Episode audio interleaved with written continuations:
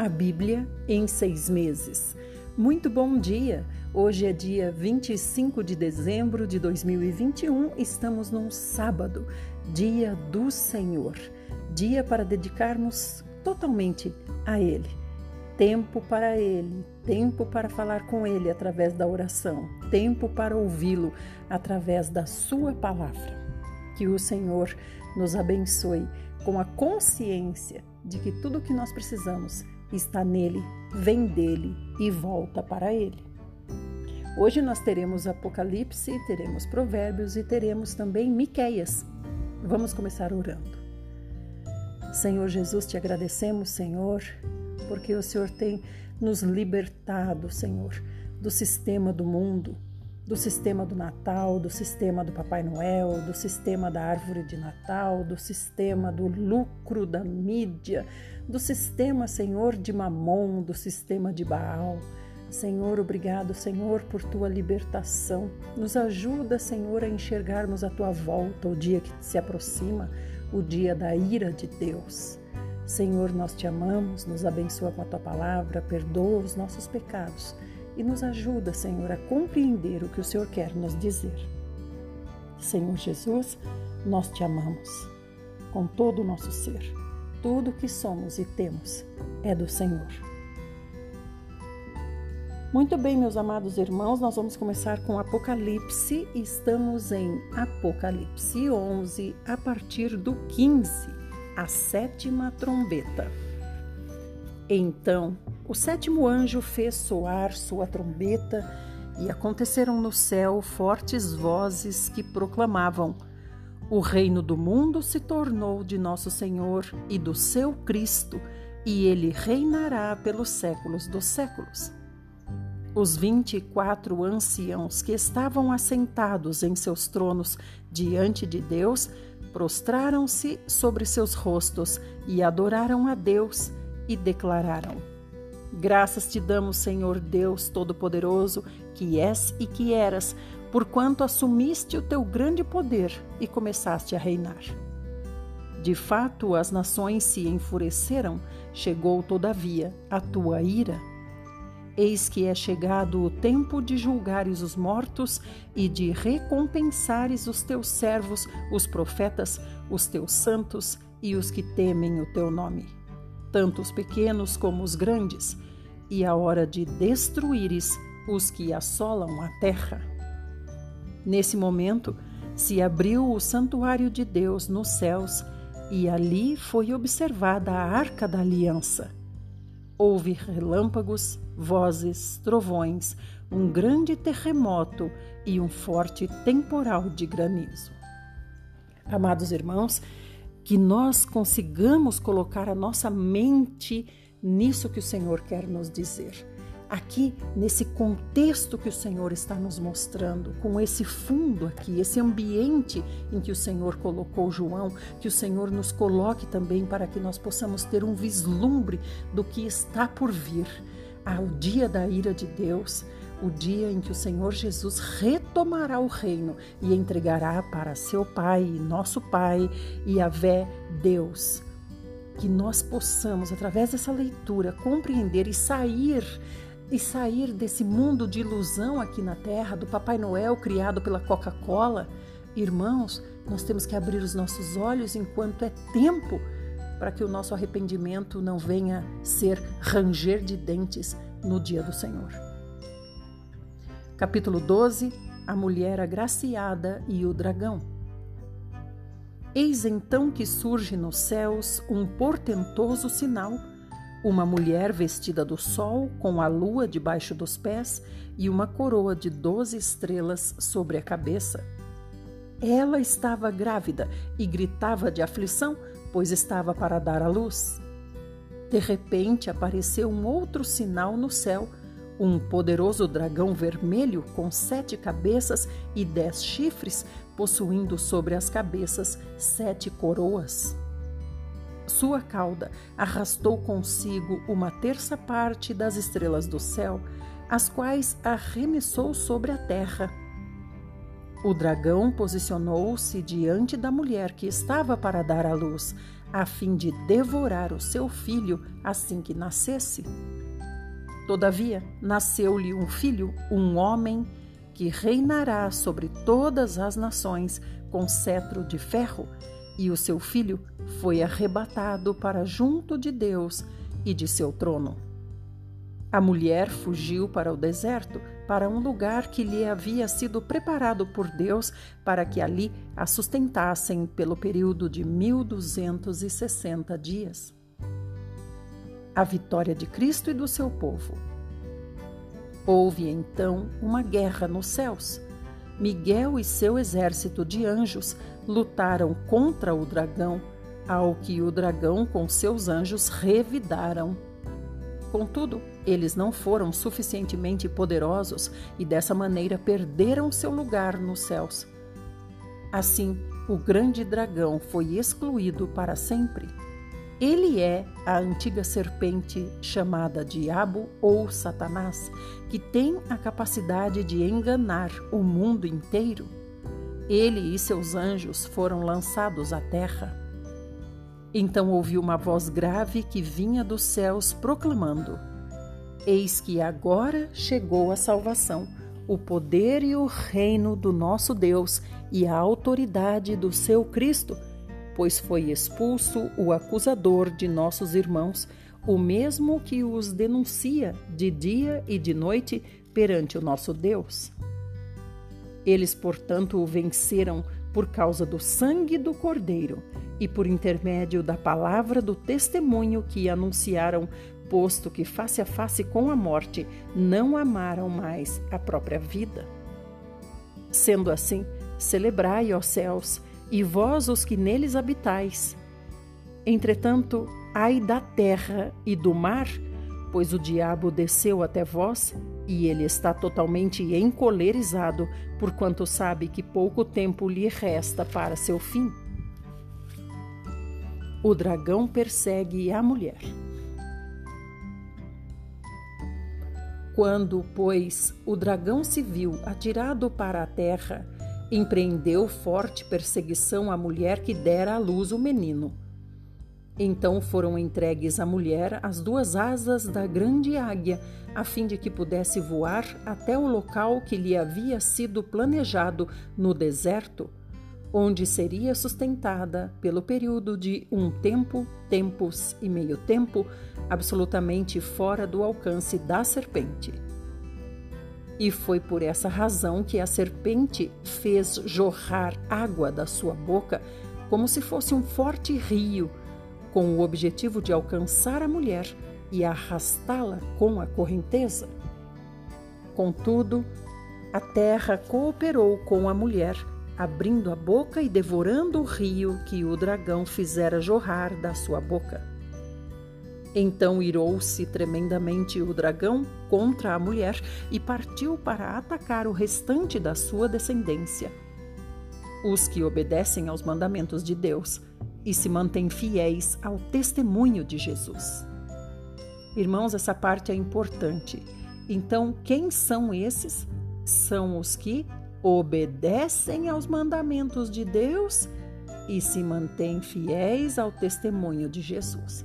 Então, é só crer em Jesus e se manter fiel ao testemunho de Jesus? Não! Há aqui também, de forma clara, escrito para nós que obedecem os mandamentos de Deus. Então são dois requisitos: a lei e o Senhor Jesus. 18. E assim o dragão se colocou em pé sobre a areia do mar. Capítulo 13 A besta que se levantou do mar. Então observei que emergiu do mar uma besta que tinha dez chifres e sete cabeças, e sobre os chifres dez coroas, e em cada cabeça um nome de blasfêmia.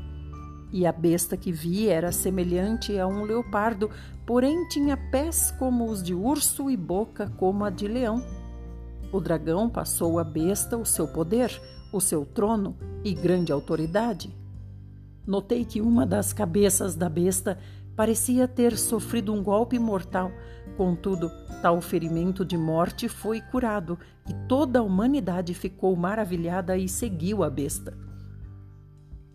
Passaram a adorar o dragão, o qual tinha transferido autoridade à besta. Então todos também começaram a adorar a besta, exclamando: Quem é semelhante à besta? Quem pode guerrear contra ela? A besta foi concedida uma boca para pronunciar palavras arrogantes e blasfemas e lhe foi transmitida autoridade para realizar suas obras por 42 meses. Então abriu a boca em blasfêmias contra Deus e para amaldiçoar o seu nome, seu tabernáculo e os que habitam nos céus. Foi-lhe concedido também poder para guerrear contra os santos e vencê-los e recebeu autoridade sobre toda tribo, povo, língua e nação. Todos os habitantes da terra adorarão a besta, ou seja, todos aqueles que não tiveram seus nomes escritos no livro da vida do Cordeiro, que foi imolado desde a criação do universo. Aquele que tem ouvidos, compreenda essa palavra. Se alguém tem de ir para o cativeiro, certamente para o cativeiro irá. E se alguém matar a espada, é necessário que pela espada seja morto. Aqui estão a perseverança e a lealdade dos santos. A besta que se levantou da terra. Vi ainda emergir da terra outra besta com dois chifres semelhantes aos de um cordeiro e ela se expressava como o dragão. Também exercia a mesma autoridade da primeira besta, em nome dela, e obrigava a besta cujo ferimento mortal tinha sido curado. E obrigava a terra e seus habitantes a adorarem a primeira besta, cujo ferimento mortal tinha sido curado. Ela realizava grandes sinais à vista da humanidade, de maneira que fazia até descer fogo do céu para a terra. E por intermédio dos sinais que lhe fora permitido realizar em nome da primeira besta, enganou os habitantes da terra e ordenou-lhes que edificassem uma imagem em honra à besta que fora ferida de morte pela espada, contudo sobrevivera. Além disso, foi-lhe dado poder para dar fôlego à imagem da primeira besta, de maneira que ela tivesse a capacidade de falar e fizesse com que todos os que não lhe prestassem adoração fossem mortos. Ela obrigou a todos, pequenos e grandes, ricos e pobres, livres e escravos, a aceitarem certa estampa de marca na mão direita ou na testa a fim de que ninguém pudesse comprar nem vender, a não ser que apresentasse a tal marca, que é o nome da besta ou o número do seu nome. Aqui é preciso decifrar. Aquele que tem sabedoria, calcule o número da besta, pois o número representa o nome de um ser humano. Seu número é 666. Até aqui em Apocalipse, amados irmãos, agora nós vamos para Miqueias, Miqueias 4, até o final. O grande chamado aos gentios. Então, nos últimos dias, acontecerá que o monte da casa de Yahvé, o templo do Senhor, será estabelecido como o principal entre todos os montes da terra e se elevará sobre as montanhas, e os povos irão a ele. E muitas nações chegarão exclamando: Vinde, subamos ao monte de Yahvé e à casa de Elohim, Deus de Jacó, a fim de que nos ensine os seus caminhos e para que andemos sob suas orientações, porquanto de Sião virá a Torá, a lei e a palavra de Yahvé, o Senhor, de Jerusalém.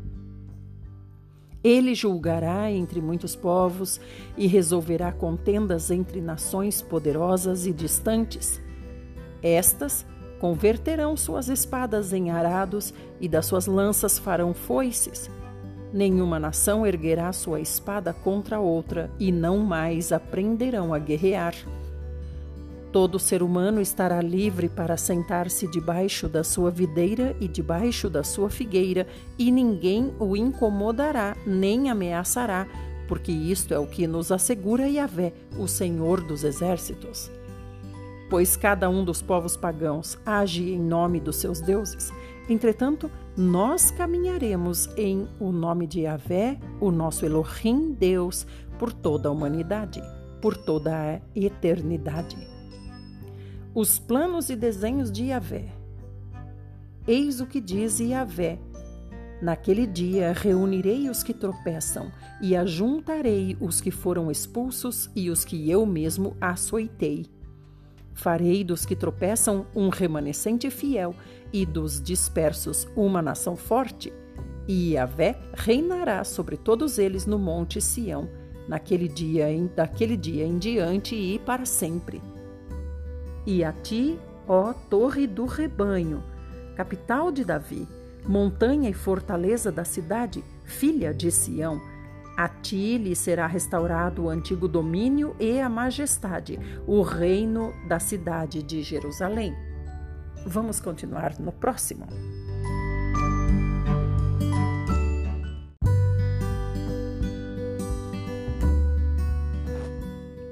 Parte 2, Miqueias 4:9. Agora, por que gritas em desespero? Porventura não tens rei? O teu conselheiro morreu para que estejas sofrendo como uma mulher com dores de parto? Ó filha de Sião, sofre, pois, agora as tuas dores e te contorces em agonia como uma mulher em trabalho de parto, porquanto é chegado o momento que terás de partir e deixar a segurança dos teus muros para habitar em campo aberto, e irás para a Babilônia. Contudo, ali conhecerás a liberdade, ali Yahvé te salvará da mão de todos os inimigos. Agora muitas nações se reúnem contra ti e exclamam: Que ela seja profanada e os nossos olhos tenham a satisfação de contemplar tudo isso. Mas as nações pagãs não conhecem o pensamento de Yahvé, não entendem a os planos e desenhos daquele que ajunta como feixes para a eira. Portanto, ó filha, cidade de Sião, ergue-te e debulha, porque eu mesmo te darei poder mediante chifres de ferro e cascos de bronze para despedaçar diversas nações e eis que consagrarás a Yahvé ao Adonai, soberano de toda a terra, as riquezas que essas nações conquistaram de forma ilícita e violenta. Capítulo 5 Eis que de Belém virá o Messias. Agora, pois, reúne as tuas tropas, ó cidade das tropas, e fortifica teus muros, ó cidade murada, porquanto já há um cerco contra nós o líder de Israel será ferido na face com uma vara. No entanto, tu, Bet-Lechem, Belém, casa do pão, Efratá, frutífera, embora pequena demais para figurar entre os milhares de Judá, sairá de ti para mim aquele que será o governante sobre todo Israel, cujas origens são desde os dias da eternidade. Por esse motivo, os israelitas ficarão abandonados sob o domínio do inimigo até o tempo em que aquela que está em dores de parto tiver dado à luz, quando então o restante dos irmãos do governante voltará para unir-se aos israelitas. Ele se estabelecerá e os pastoreará no poder de Yahvé, na majestade do nome do Senhor e seu Elohim, Deus e eles viverão em paz e segurança, pois a grandeza dele alcançará os confins da terra. Ele será, pois, o nosso shalom, paz e prosperidade. E quando a Assíria invadir nossa terra e atacar nossos palácios, levantaremos contra ela sete pastores e oito líderes escolhidos. Eis que eles governarão a Assíria mediante a espada e a terra de Nimrod dentro de seus portões. Assim eles nos livrarão da Assíria, quando esta invadir nossa terra e adentrar o nosso território pelas fronteiras.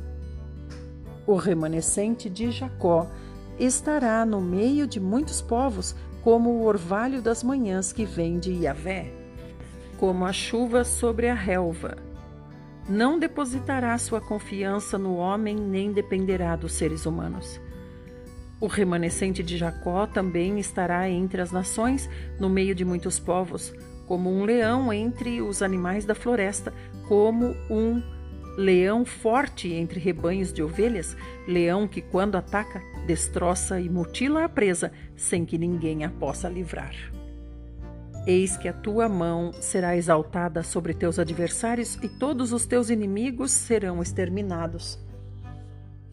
Então garante Yahvé, naquele dia, exterminarei do meio de ti os teus cavalos de guerra e todos os teus carros militares Destruirei as cidades da tua terra e derrubarei todas as tuas fortalezas, extirparei toda feitiçaria e idolatria da tua mão, e não farás nem seguirás mais quaisquer adivinhações.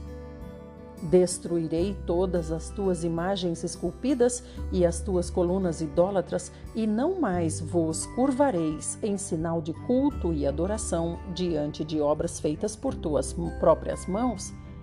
Arrancarei do meio de ti os teus postes sagrados e derrubarei todos os vossos ídolos e cidades idólatras. Com toda a ira do meu zelo e indignação, me vingarei das nações pagãs que não me obedecem não me obedeceram? Capítulo 6 Deus leva seu povo a julgamento. Agora, pois, ouvi com atenção a palavra de Yahvé. Põe-te em pé e defende a tua causa perante os montes, e as montanhas ouçam a tua voz. Ó montes e vós, fundamentos perpétuos da terra, ouvi a acusação de Yahvé, porque o Senhor tem uma grave questão para resolver com o seu povo e entrará em juízo contra Israel. Ó meu povo, dize-me claramente, que é que te fiz de mal? Em que te ofendi? Responde-me. Ora, eu te livrei da terra do Egito e te resgatei da casa da escravidão, e enviei Moisés, Arão e Miriam adiante de ti. Meu povo querido, lembra-te do que Balaque, rei de Moabe, pediu e do que Balaão, filho de Beor, respondeu. Relembra a viagem que fizeste desde, desde Sitim até Gilgal e reconhece que todas as atitudes de Yahvé são justas. Sendo assim, com que eu devo me apresentar diante do Senhor e como me curvarei perante Elohim, Deus exaltado? Deveria eu oferecer holocaustos, sacrifícios queimados de bezerros de um ano? E a vé se agradaria com milhares de carneiros, com dez mil ribeiros de azeite? Devo oferecer meu primogênito, meu filho mais velho, fruto do meu corpo, como sacrifício para pagar os meus pecados e as minhas malignidades? Ó ser humano, ele já te revelou o que é bom, e o que Yahvé exige de ti, senão apenas que pratiques a justiça, ames a misericórdia e a lealdade e andes humildemente na companhia do teu Deus. Deus condena a injustiça. Eis que a voz de Yahvé está clamando a cidade, e todo aquele que for sábio temerá o seu nome. Escutai, pois, ó tribo de Judá e suas assembleias Porventura ainda há tesouros de malignidade na casa do ímpio? E o Efa, o padrão de medir falsificado que é maldito?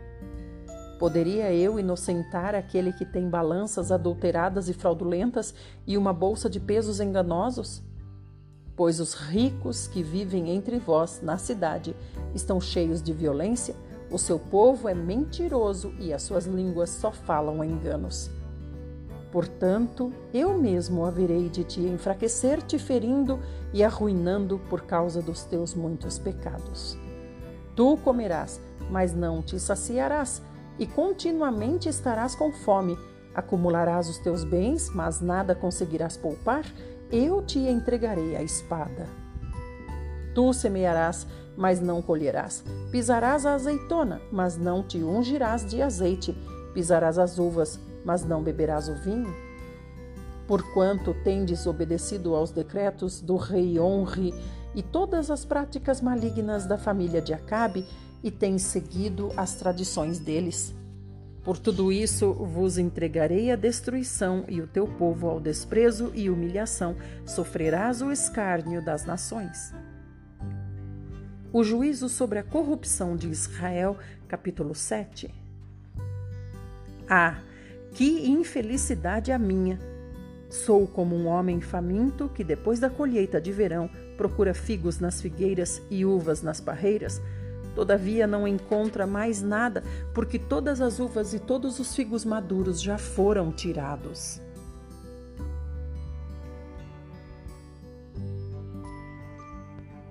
Eis que as pessoas piedosas desapareceram dessas terras. Não há pelo menos um justo entre a humanidade. Todos os homens estão à espreita, armando ciladas para derramar sangue. Cada ser humano caça seu próprio irmão com um laço. Todos estão com as mãos prontas para praticar o mal. O governo exige suborno e o juiz aceita agrados e presentes. Os poderosos impõem o que querem sobre a terra. Todos tramam em conjunto. O melhor entre os meus irmãos é como um espinheiro. O mais justo é pior que uma cerca de espinhos. Ah, eis que é chegado o dia profetizado pelas suas sentinelas, o dia do castigo de Deus e, portanto, desde agora reinará a confusão entre eles. Não confieis nos vizinhos, tampouco acrediteis nos amigos. Tende todo cuidado com o que dizeis e partilhais com aquela que te abraça. Pois chegou o dia em que o filho despreza o pai, a filha se levanta contra a mãe, a nora se insurge contra a sogra, e os grandes inimigos do homem são os seus próprios familiares. Contudo, quanto a mim, depositarei toda a minha confiança em Yahvé, o Senhor. Montarei minha esperança em Elohim, Deus, o meu Salvador. O meu Elohim, Deus, ouvirá a minha oração. Ó oh, minha inimiga, não te alegres com a minha desgraça. Embora eu tenha assim caído, me reerguerei, ainda que eu esteja vivendo em trevas e a vé o Senhor haverá de ser a minha luz. Compreendo que, devido ao meu pecado contra Yahvé, devo suportar a sua ira até que ele apresente a minha defesa e estabeleça o meu direito. Então, minha inimiga, tu haverás de ver tudo isso e ficarás coberta de confusão. Tu que me questionaste, onde é que está o Senhor teu Deus? Agora serão os meus olhos que contemplarão a tua queda, eis que ela será pisada como barro das ruas. Eis que o dia de reedificar os meus muros chegará, o dia em que as minhas fronteiras serão ainda ampliadas, virá em breve. Naquele dia virão a ti gente da Síria e das cidades do Egito, e desde o Egito até o rio Eufrates, e de mar a mar, e de montanha a montanha mas a terra será entregue à destruição por causa dos seus moradores, devido ao fruto de suas más ações. Oração pela misericórdia de Deus. Pastoreia, pois, o teu povo com o teu cajado, o rebanho da tua herança que vive à parte numa floresta, em férteis pastagens no Carmelo.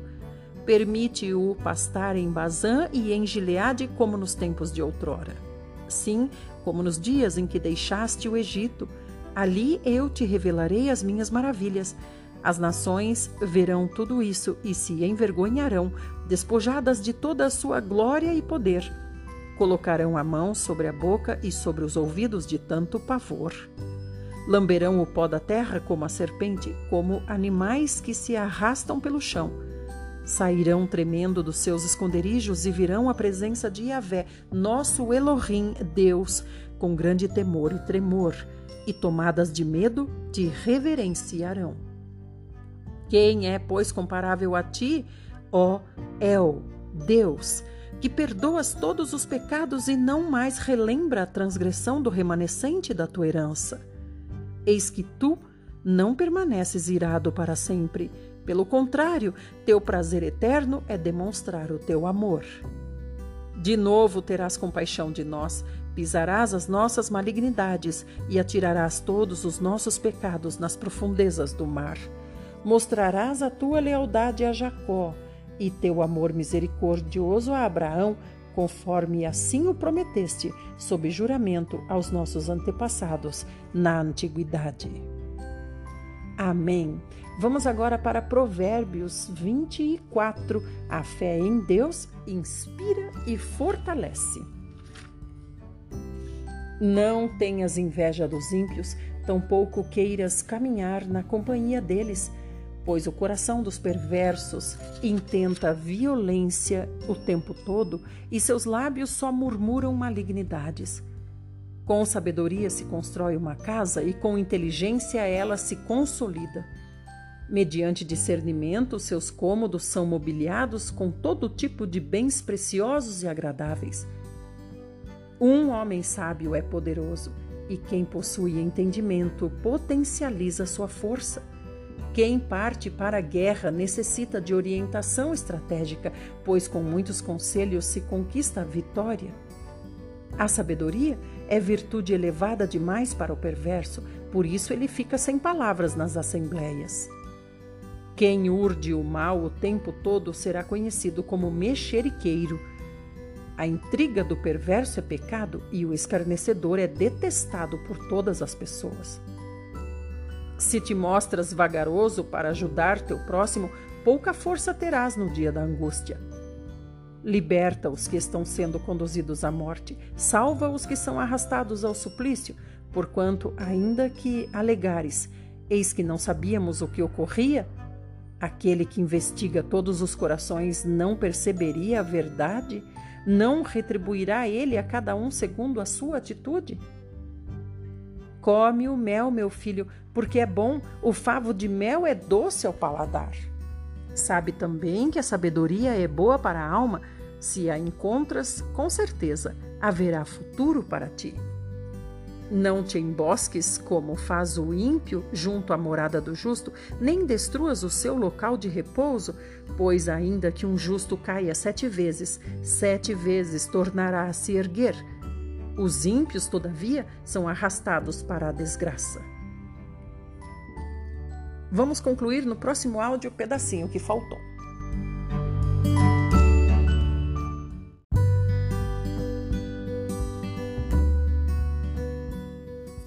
parte 3 e última, estamos em Provérbios 24, 17. Se teu inimigo cai, não te alegres com isso, e não exulte teu coração se ele tropeça.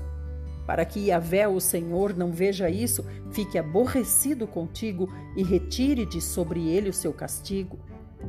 Não te aflijas por causa dos maus, tampouco tenhas inveja dos ímpios pois não existe futuro para o perverso, a lâmpada dos ímpios está simplesmente se extinguindo. Teme a Yahvé, o Senhor, filho meu, e ao rei. Não te associes aos revoltosos, pois terão repentina destruição, e quem pode calcular a ruína que o Senhor e o rei podem provocar? Aqui segue uma outra seleção de ditos dos sábios Agir com parcialidade nos julgamentos não é nada prudente. Quem declarar ao ímpio, tu és justo, será amaldiçoado pelos povos e sofrerá a indignação das nações. Entretanto, para os que punem o culpado, haverá paz e conforto, e sobre eles virão muitas outras bênçãos. A resposta franca é prova de sincera e fraternal amizade. Forma primeiro a tua lavoura e levanta a tua casa. Então estarás à vontade para constituir a tua família. Não testemunhes sem motivo contra o teu próximo, tampouco fales mal dele. Jamais digas, segundo me fez, assim lhe retribuirei. Devolverei a cada um conforme o mal que lançou contra mim. Passei junto ao campo do preguiçoso pela vinha de um homem sem juízo. Eis que tudo estava cheio de urtigas, sua superfície coberta de espinhos e seu muro de pedras em ruínas. Ao observar tudo isso, comecei a refletir. Vi e tirei uma lição. Dormir um pouco cochilar um pouco, um pouco cruzar os braços e deitar-se, e a pobreza te sobrevirá como um assaltante, a tua mendigação como um ladrão armado. Até aqui, queridos irmãos, essa é a nossa porção para o dia de hoje. Fiquem na santa paz de Deus, na companhia do Senhor Jesus e até amanhã, se assim Ele mesmo quiser.